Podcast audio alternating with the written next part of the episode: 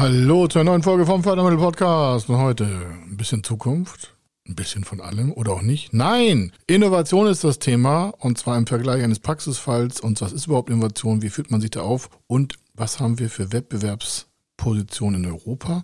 Und wie ist der Praxisfall eigentlich umzusetzen in Deutschland? Also, das hören wir uns gleich voll in ganzer Länge an.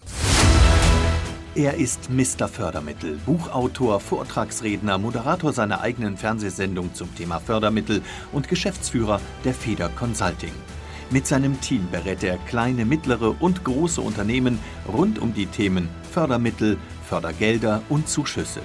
In diesem Podcast bekommen Sie wertvolle und entscheidende Informationen, wenn es um die Themen Investitionen, Innovationen und Wachstum in Unternehmen geht.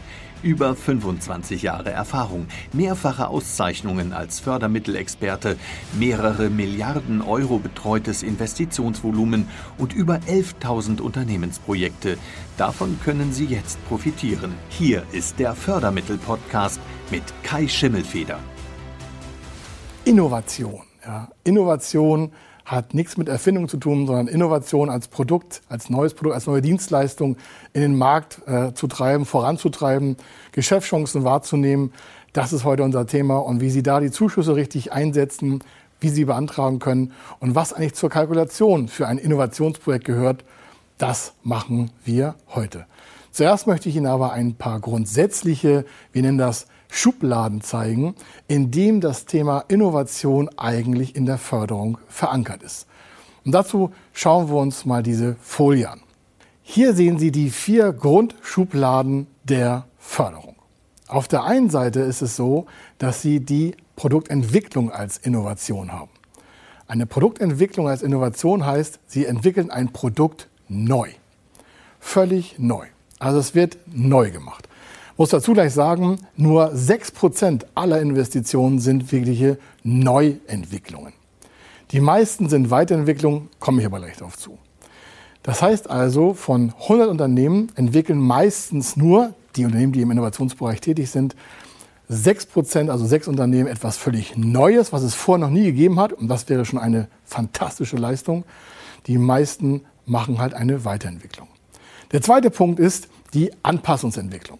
Eine Anpassungsentwicklung heißt ein bestehendes Produkt, ein bestehenden, bestehenden Geschäftsprozess, also eine Leistung, die schon im Markt abgegeben wird, an weitere Gegebenheiten anzupassen. Das kann zum Beispiel sein, ein Technologiesprung in der Abgasnorm. Also wenn Sie die gesetzliche Norm erfüllen und sagen, wir wollen die weitermachen, wir wollen innovativ sein, wir können zum Beispiel den Klimaschutz besser vorantreiben, indem wir eine Innovation auf den bestehenden Geschäftsprozess aufsetzen, dann ist das eine Anpassungsentwicklung. Das heißt, etwas Bestehendes wird an die mögliche Zukunft angepasst oder an Gegebenheiten, an Rahmenparameter angepasst, also eine Anpassungsentwicklung. Der dritte Punkt ist die Verfahrensentwicklung. Das heißt, es wird ein chemisches, mechanisches, physikalisches Verfahren komplett neu entwickelt. So ein Beispiel, was ich Ihnen aus der Praxis mitbringen kann, eine zum Beispiel Drehfräse CNC, die ein neues äh, Drehsystem erfinden muss, um einen neuen Werkstoff zu bearbeiten in einer Form, der vorher so nie bearbeitet werden konnte. Man braucht also neue Werkmittel, neue Wegzuführung, völlig neue äh, Ableitungen, wie man jetzt zu einem neuen Endprodukt kommt. Und daher muss diese Drehmaschine neu aufgesetzt werden in Form von elektronischen Upgrades. Und hier haben Sie so eine, ein Verfahren.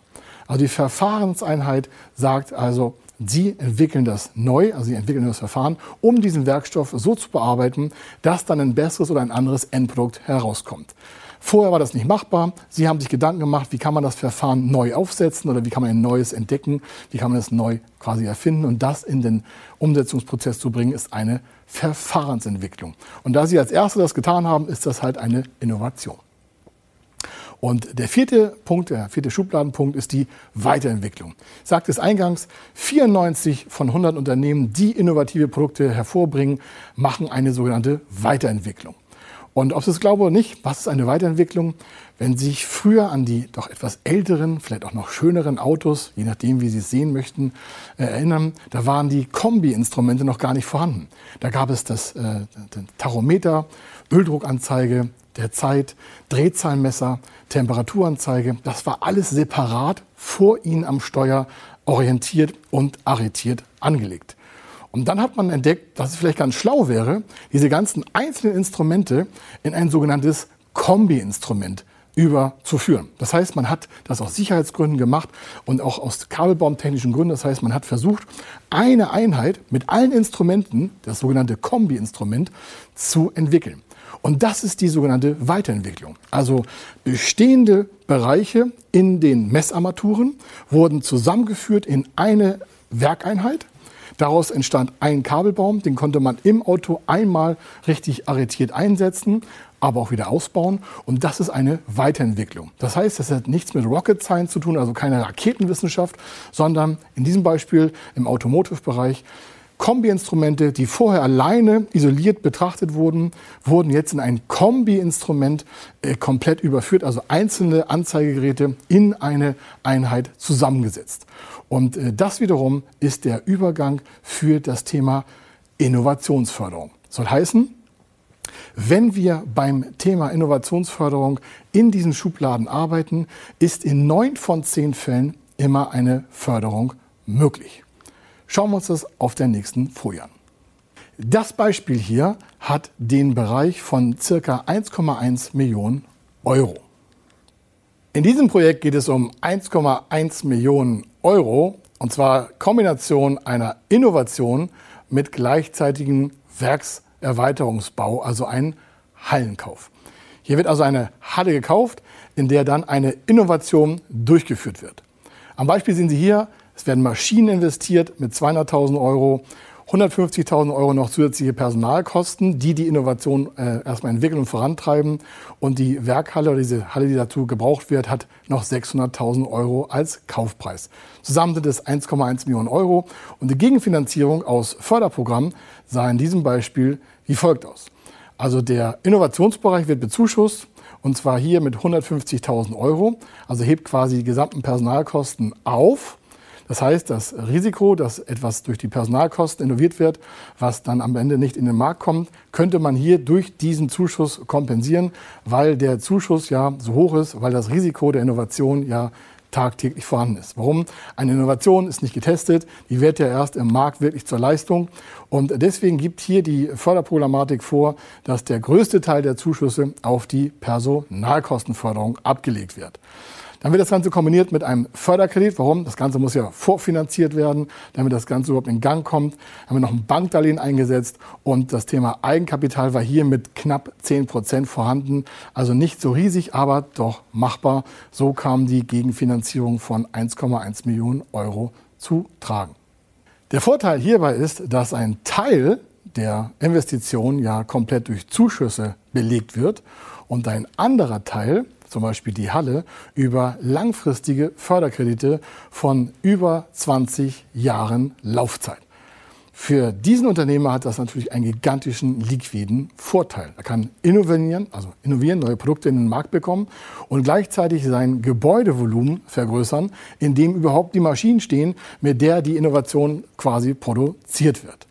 Das heißt also drei große Aspekte, die man an verschiedenen Punkten auch buchhalterisch als Mehrwert verbuchen kann und somit auch das Unternehmen zukunftsfähiger macht möchte Ihnen aber noch ein größeres Beispiel vorstellen, wenn es eben nicht nur um ein oder zwei Millionen Euro geht und auch nicht nur vielleicht auf den deutschen Markt bezogen, sondern Sie wollen vielleicht Europa erobern mit einem neuen Markt, mit einem Unternehmenskonsortium, was wir vielleicht zusammengeschaltet haben über verschiedene Länder und sagen, Mensch, uns gehört die Welt, das, was wir innovieren wollen, was wir neu in den Markt bringen wollen, soll eine haptische oder auch materielle Leistung sein oder auch eine nicht haptische, also eine Dienstleistung auf IT-Basis, die man nicht anfassen kann. Beides ist innovationsmöglich als Zuschuss möglich.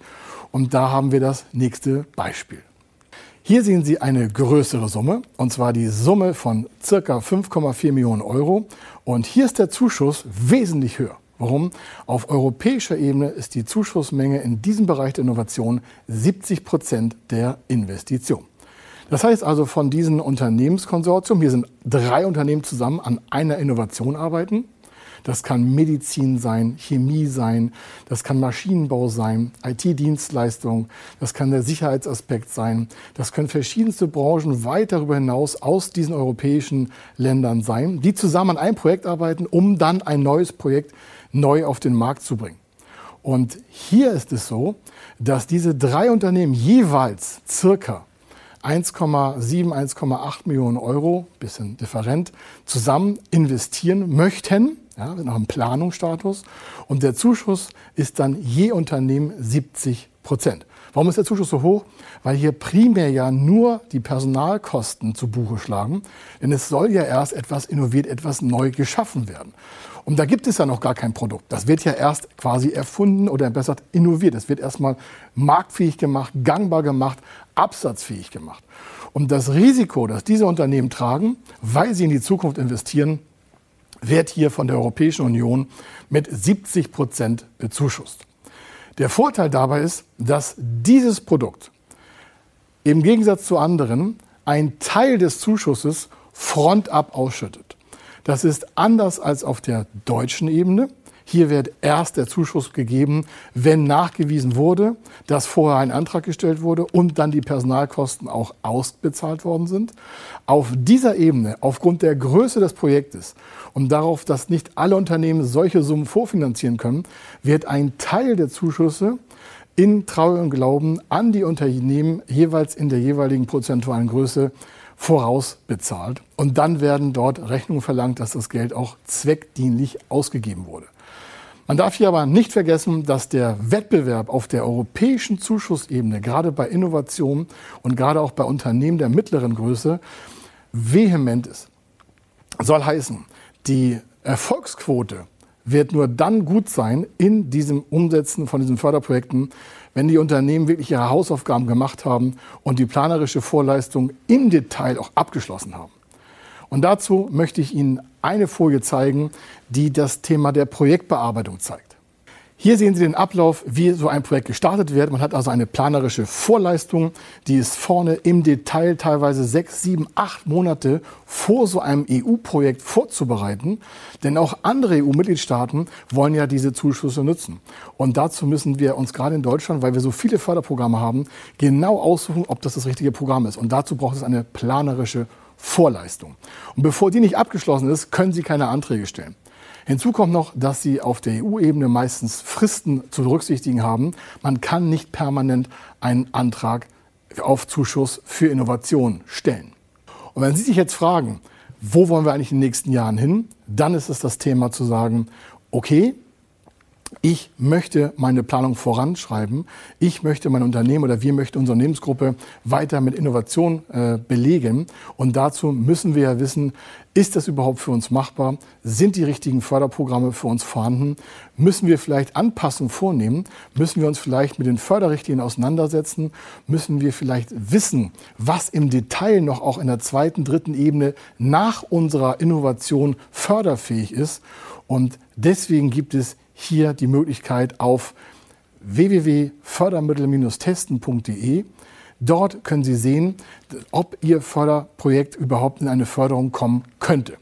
Sie erfahren dort die Höhen der Summe der Zuschüsse, die zeitlichen Abläufe und auch die Fristen und Formen. Also nutzen Sie die Webseite fördermittel-testen.de.